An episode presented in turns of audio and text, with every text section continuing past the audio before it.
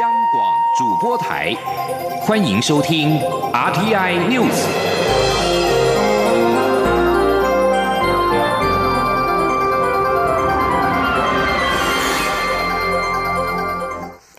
各位好，我是李自立，欢迎收听这一节央广主播台提供给您的 RTI News。陆军司令部今天表示，陆军航特部航空六零一旅一架 OH 五十八 D 战收直升机。机号六一六在执行第三作战区战备操演任务时，在结束返场的时候，因为不明原因，在新竹空军基地内重落地。机上的正驾驶少校检任和检任专以及副驾驶上尉高家龙都紧急送医后，因为伤重不幸殉职。陆军司令部表示，会全力协助家属办理后事跟抚恤的相关事宜。陆军司令部指出，已经成立了专案小组，派遣高阶干部前往协助，并要求该型直升机暂停任务派遣，实施安全特检，直到直升机重落地的原因。目前，专案小组正在厘清调查中。蔡英文总统在脸书贴文表示，稍早国防部长严德发已经向他报告，一架参与演训的战搜直升机在新竹发生坠毁的意外，两位陆航的弟兄不幸殉职，不仅是国军的损失，所有国人同感哀伤。他只是国防部全力协助殉职弟兄的家属。总统表示，在这个令人万分悲痛的时刻，他仍然希望全体国军弟兄姐妹能够打起精神，坚守岗位，更期盼全体国人能够给辛劳保家卫国的国军最大的支持。陆委会主委陈明通今天召开记者会，说明了港区国安法应应措施与政府的立场。他表示，我驻港机构是二零一一年经过台港双方换文成立。香港应该依照协议，确保台湾驻港机构不受到政治的干扰，否则我方将采取反制措施，捍卫权益。记者王维挺的报道。陆委会主委陈明通十六号举行记者会，说明台湾政府对港区国安法的立场与应应措施。陈明通表示，港区国安法侵害在港的台湾民间团体、驻港机构和民众权益，政府将提供香港人道关怀与援助，坚定守护台湾自由民主，与国际民主阵营携手合作，抵制中共输出专制体制，以及捍卫我驻港机构权益。陈明通表示，台湾。驻港机构是二零一一年与香港协商并换文成立的机构，香港应该依照协议确保我驻港机构不受政治力干扰，否则台湾将采取必要强力的反制措施。至于具体的反制措施为何，陈明通则予以保留。陈明通说：“事情细则啊，第十三十四条里面啊做了一些定义，所以确实引起多方面的这种。”恐慌，所以我们在此，我刚才讲了，要在此呢严正的这个声明。那么我方驻香港的机构啊，是经过双方的协商，还有什么范文同意的机构。香港方面应该依双方协议保障驻港机构不受任何的政治干扰。若有损害驻港机构的权益举措，我们将采取必要强力的反制措施。陈明通表示，我驻港机构一直依照换文内容运作，从未违反承诺。他也呼吁香港珍惜促进台港交流，不要违背初衷。他说，从港区国安法实施至今，我驻港机构还未受到干扰。媒体询问，陆委会派驻香港办事处的处长已经两年无法履新。若香港政府未来继续拒绝我方人员签证，可能导致驻港人员越来越少，最后可能没有人员驻港的情况。对此，陈明通表示，过去两年无法派驻香港办事处长的原因是香港在换文内容增加额外政治条件，我方不可能接受。港区国安法施行细则可要求我驻港机构提供涉港活动资料。陈明通表示，绝无可能提供。港方若提出要求，没有什么好协商，就是断然拒绝。中央广播电台记者王威婷采访报道。陆委会也表示，港区国安法无所不包。为了强化赴港澳通报机制，除了现行公务事由赴港澳需要通报之外，未来私人事由赴港，例如探亲旅游，各级机关已进行内控，加强管理。美国国务卿蓬佩奥十三号发表声明，正式反对中国对南海的主张。中国也强力反击。对于南海争议再起，我外交部今天重申，南海诸岛是中华民国领土，中华民国对南海诸岛及其相关海域享有国际法跟海洋法的权利，不容置疑。外交部发言人欧江安表示。蔡英文总统曾以四点原则以及五项做法说明我方的立场，包括南海争端应该依据国际法及海洋法，以和平的方式解决。中华民国的主张应是搁置争议、共同开发的方式处理南海争端。欧江安强调，我方对于南海诸岛主权的立场从未动摇，坚守以和平解决争端的原则也从未改变。国民党团为了背葛监察院人事同意权案而占据立法院的议场，瘫痪议事多天。为了让明天的人事同意权投票能够顺利进行，民进党今天下午三点四十五分开始启动清场，朝野再度爆发强烈的支裂冲突。民进党立委最后以人数优势夺回主席台。立法院长尤锡坤在抗议声中宣布开会，并经过表决通过监察院人事同意权案提报院会，以吴继明投票表决。对此，国民党、民众党跟时代力量党团都齐声反对，质疑跳过审查程序直接表决不符民主精神。实力也扬言要视宪案，厘清人事同意权案的审查标准。记者刘玉秋的报道。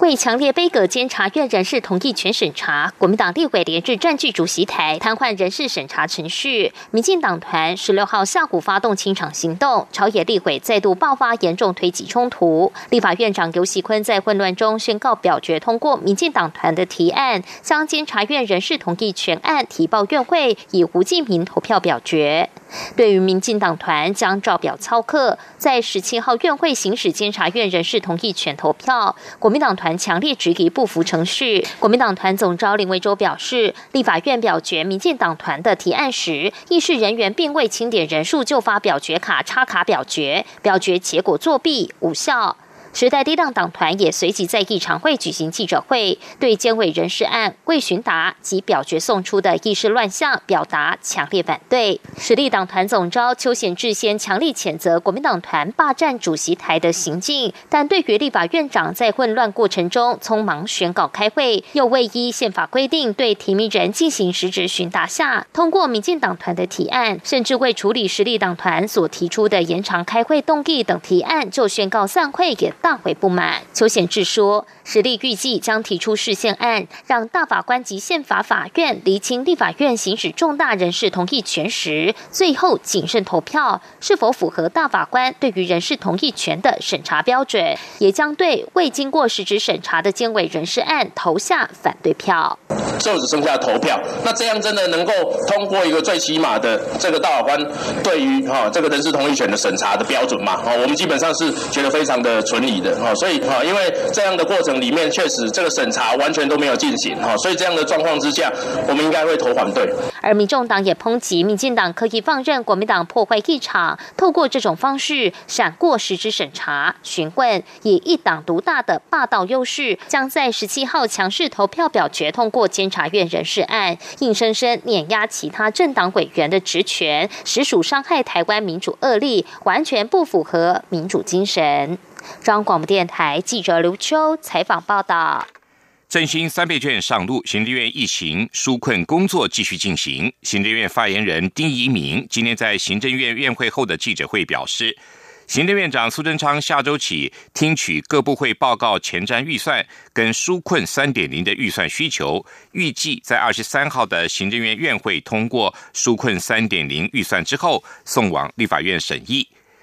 振兴三倍券十五号正式上路，第一天就出现了领券人潮。行政院长苏贞昌今天在院会才是第一天领券情况大致顺利，他也感谢邮局、超商员工跟警察等三倍券国家队成员的努力。苏贞昌也提醒要持续关心后续领券的情况，并且针对老弱妇孺或者身障者提供爱心服务。苏奎表示，国人对于三倍券充满期待，业者和地方政府也都纷纷的加码。他要求相关部会多宣传三倍券，创造振兴经济的成果。苏贞昌在院会也才是兑现三倍券有三千多个点，请财政部、经管会等单位要预先沙盘推演，并简化程序。行政院院会今年通过国发会所提出的国家发展计划四年目标，定定了四年的平均经济成长率是二点六到三点四，以及人均 GDP 达三万美金的总体经济目标。国发会副主委郑珍茂表示。人均 GDP 达到三万美元的目标有机会达成，届时台湾就会正式迈入已开发国家，国人也不能再以开发中国家的心态来看事。记者王维婷的报道。行政院会十六号通过国家发展计划，定定四年平均经济成长率百分之二点六到百分之三点四的总体经济目标，且在蔡英文总统任期结束前，人均 GDP 有机会达到三万美金。国发会副主委郑振茂在行政院会后记者会表示，依照长期模型估算和评估政策推动效果后，设定总体经济发展目标。郑振茂表示，人均 GDP 达到三万。美元后，届时台湾就是以开发国家，国人也要改变心态，别再抱持开发中国家的思维。郑振茂说：“你说两万九千九跟三万美元差多少？我觉得三万美元凸显的不是这个金额的本身，而是就是说我们国国家的一个啊经济实力啊，以及我们国民的心态。”可能就不能再用自己是一个就是开发中国家的角度来看，而是应该是我们已经步入一个先进国家的一个立场。郑振茂也表示，今年受到武汉肺炎疫情影响，经济成长率下修，但是世界各预测机构对于明年经济展望并不悲观，且因为今年基期相对低，只要设算目标达成，人均 GDP 三万美元的目标还是可以达成。行政院长苏贞昌也在院会采示，国际局势变化快速，对台湾是挑战也是机会。国发会秉持稳定中追求成长、变局中把握先机的理念，除规划发展具战略性的产业，使台湾未来可以在全球产业链中扮演关键性的角色外，同时也要兼顾对重要民生物资、粮食、能源等的供应安全，及早部署，达到自给自足。此外，也要持续落实防疫新生活，大力振兴经济。中央广播电台记者王威婷采访报道。美国俗称武汉肺炎的 COVID-19 疫情严峻。根据《纽约时报》的资料统计，全美国十五号通报超过了六点七万新增确诊，累计确诊病例突破了三百五十万大关。全美国四十一州在过去两周都出现病例增加。法新社报道，COVID-19 疫情肆虐，美国各地新增的确诊跟死亡病例十五号都持续增加。澳洲跟奥克拉荷马州的病例都创下新高。另外，韩国中央防疫对策本部也通报，截至今天凌晨零点，感染武汉肺炎新增六十一例，其中境外感染高达四十七例，刷新了一百一十三天以来最高的纪录。防疫当局表示，目前确诊的境外感染案例都是入境检疫或隔离期间确诊，引发社区感染的可能性不高。国际货币基金总裁乔治·艾娃今天警告，尽管出现了一些复苏的迹象，但全球的经济仍然持续的面临挑战，包括武汉肺炎可能出现第二波疫情，各国政府应该持续的其援助计划。乔治·艾娃表示，经济活动已经逐渐强化，但是全球仍然没有走出困境。国际货币基金在上个月下调了对全球经济成长的预估，由于 COVID-19 的封锁措施影响高于预期，国际货币基金更进一步预估，今年全球国内生产毛额将微缩百分之四点九，明年预期也会出现温和的复苏。北马其顿国会大选十五号公布了官方选举结果，中间偏左的执政党马其顿社会民主联盟以些微差距领先右翼对手，但因为没有获得绝对多数，将面临艰困的谈判以及组成联合政府。目前开票率约为百分之九十五。选举委员会表示，马其顿社会民主联盟的得票率是百分之三十五点八五，略胜右翼对手马其顿内部革命组织马其顿民族团结党的百分之三十四点四九。以上新闻，谢谢收听。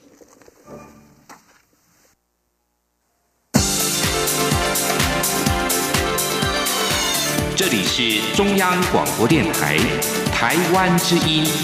欢迎继续收听新闻。欢迎继续收听新闻。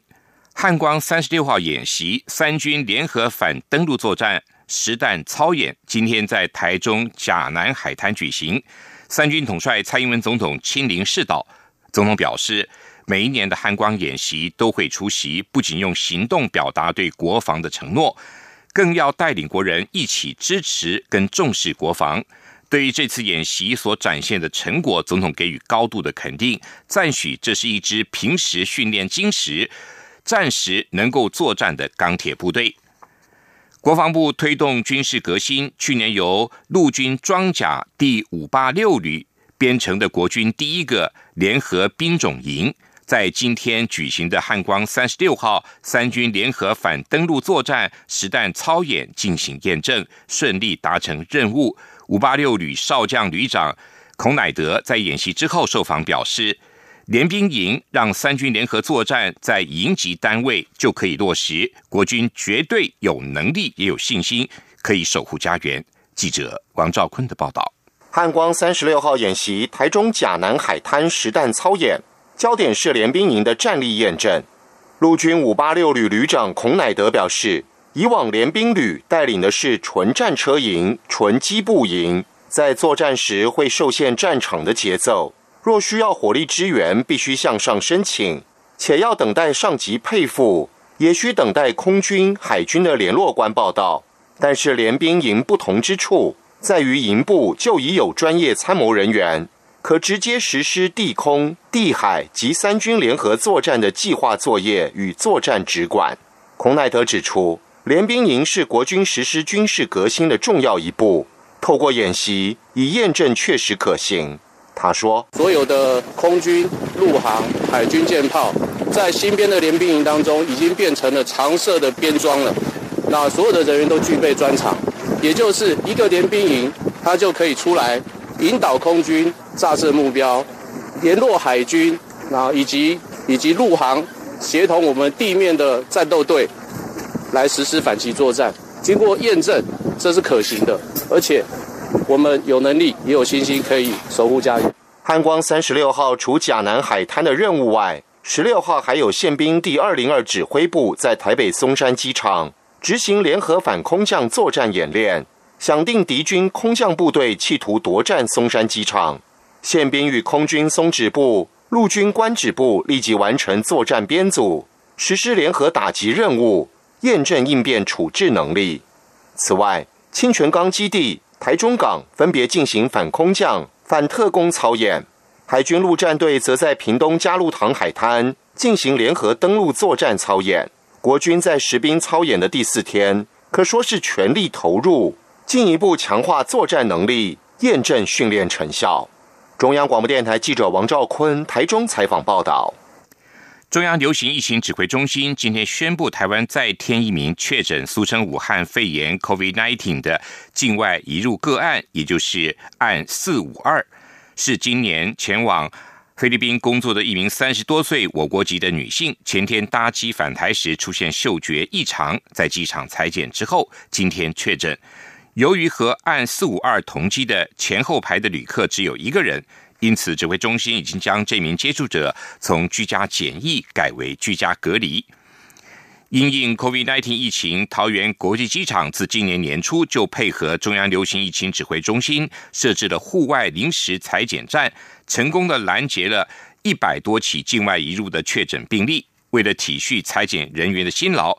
桃园机场今天正式启用全新打造的货柜裁剪屋，让裁剪员不需要身着厚重的防护装备，就可以安全舒适的进行裁剪，大幅提升裁剪量能。记者吴立军的报道。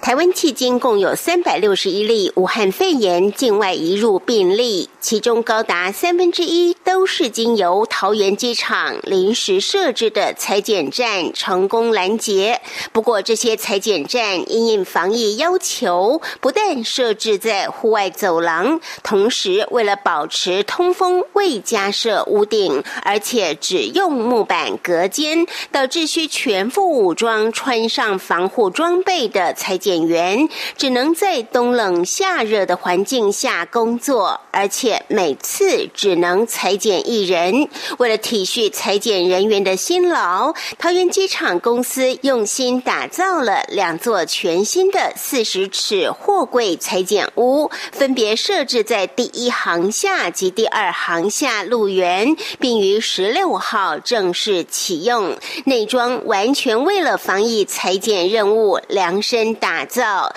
不仅将裁剪员和受检旅客的空间完全隔离，阻绝裁剪员与旅客肢体接触的可能，而且各自拥有独立的空调，以避免感染风险。此外，旅客受检区还规划了五间裁剪室，可是需要同时裁剪多人。更重要的是，裁剪人员再也无需身着厚重的防护衣隔。离衣、护目镜及面罩，只要透过密封隔离且有效阻隔病毒穿透的亚克力隔板，将双手伸进裁剪洞口，利用作业手套即可进行筛检，大幅提升裁剪的效能与安全。不仅如此，货柜裁剪屋也同时为受检旅客的健康与安全把关。受检区每个裁剪室的空气都可。透过独立 HEPA 空调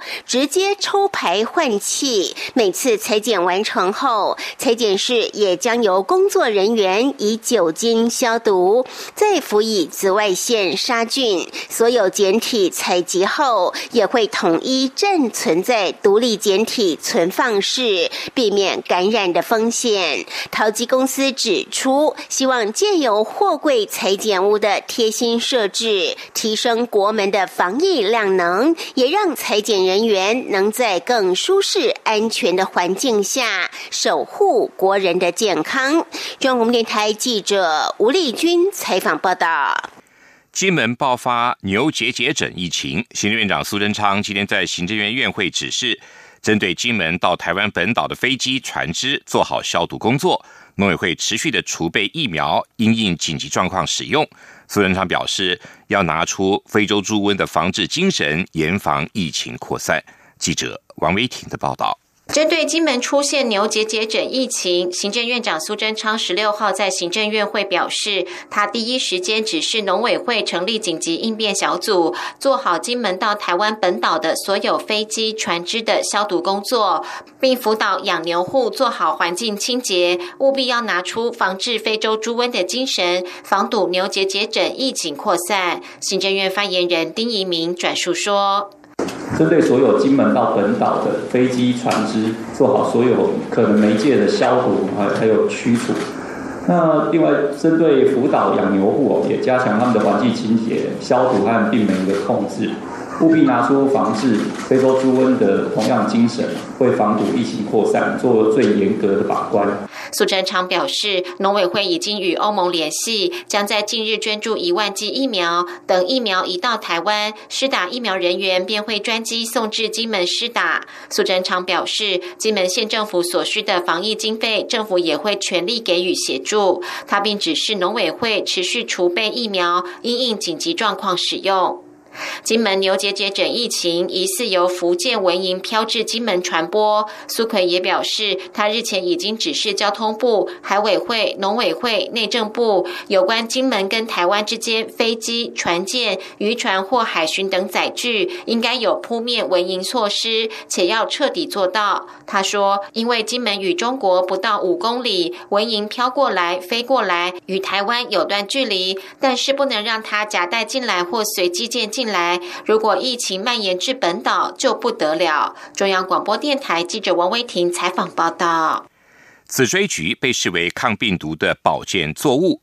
台中农改场今天发表了国内首支本土育成的紫锥菊的新品种“台中一号”，让厂商不用再从国外进口原料，成本得以降低，相关产品的降幅高达五到七成。另外，台大医院也正在研究“台中一号”是否能够对抗武汉肺炎。记者郑祥云、陈林信宏的报道。紫锥菊是风行欧美上百年的保健作物。两千年，透过台湾和加拿大的农业合作计划，农委会台中区农业改良场进一步从加拿大农业部引进试种。由于紫锥菊原生地在北美洲，较不适合台湾高温环境，因此产量差异相当大，不利于台湾国内产业发展。因此，近年来业者大多从国外进口原料，使得制成的相关保健食品价格居高不下，消费者接受度低。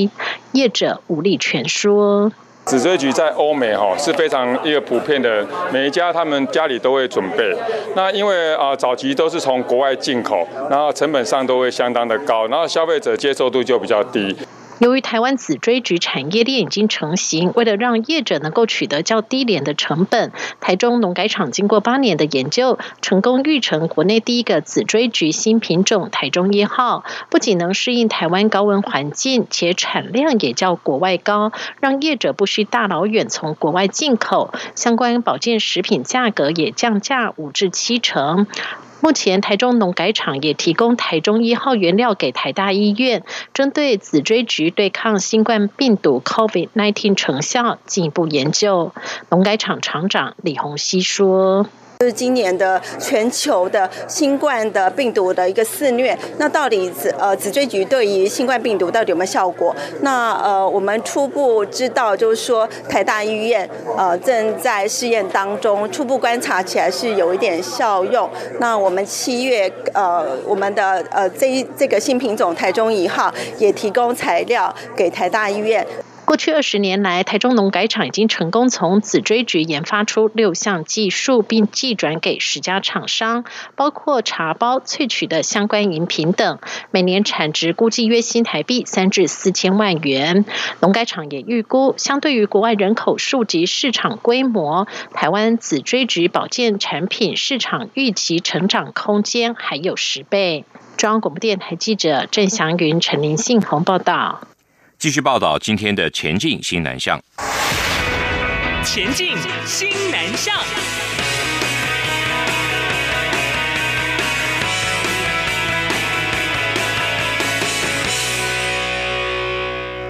国立台湾文学馆推动台湾文学学术著作外译计划，今天举行了《舌尖与笔尖：台湾母语文学的发展》越南文译本的新书发表会，期盼增进双边之间的交流。记者陈国伟的报道。一生投入台湾母语运动的已故作家廖瑞明，在二零一三年发表《舌尖与笔尖：台湾母语文学的发展》。台湾文学馆今年透过台湾文学学术著作外译计划，将这本书翻译为越南文，由越南作家协会出版社在当地出版。台湾文学馆馆长苏硕斌表示，这本书记载着台湾近三十年来母语回春的时代精神。书里面就在说明，台语本来是一个语言。啊，一个说话的语言，它如何的变成可以写作的文字？苏硕斌说，粤文版由国立成功大学越南研究中心主任蒋维文带领多名成大台湾文学系的越南籍毕业生共同执笔，为台文馆创造文学新南向的重大成果。越南曾经跟台湾一样。在十九世纪的末期被法国殖民，那在二次大战之后呢，有另外一段发展。所以呢，在殖民时期，母语的写作难免都会受到一些影响。那我们就利用这样的一段相似的历史背景，来选择我们母语文学这本书要推动到海外的人士知道的时候，我们就选择了越南这样的一个国家进行翻译。台文馆也邀请越南社科院文学所长阮登蝶撰写序文，他提到语言是民族。文化的重要象征，他对台湾人致力母语创作的精神印象深刻，相信粤文版出版后将能增进越南民众对台湾文学的认识。中央广播电台记者陈国伟台北采访报道。随着新南向政策的发展，国内东南亚地区的学生日益渐增。为了保障东南亚跟南亚国家外籍学生、新住民返乡探亲跟往返旅客的健康。台南市政府登革热防治中心特别办理了返乡探亲、代代健康记者会，提醒外籍学生、新住民返乡以及往来旅客回国入境之后应该注意的事项。台南市长黄伟哲指出，今年除了 COVID-19 疫情之外，登革热疫情并没有舒缓，特别是准备防疫袋，里面还有环保袋、防疫衣以及修容组。回国填报单以及相关的卫教宣传单等等，让新住民返乡和入出境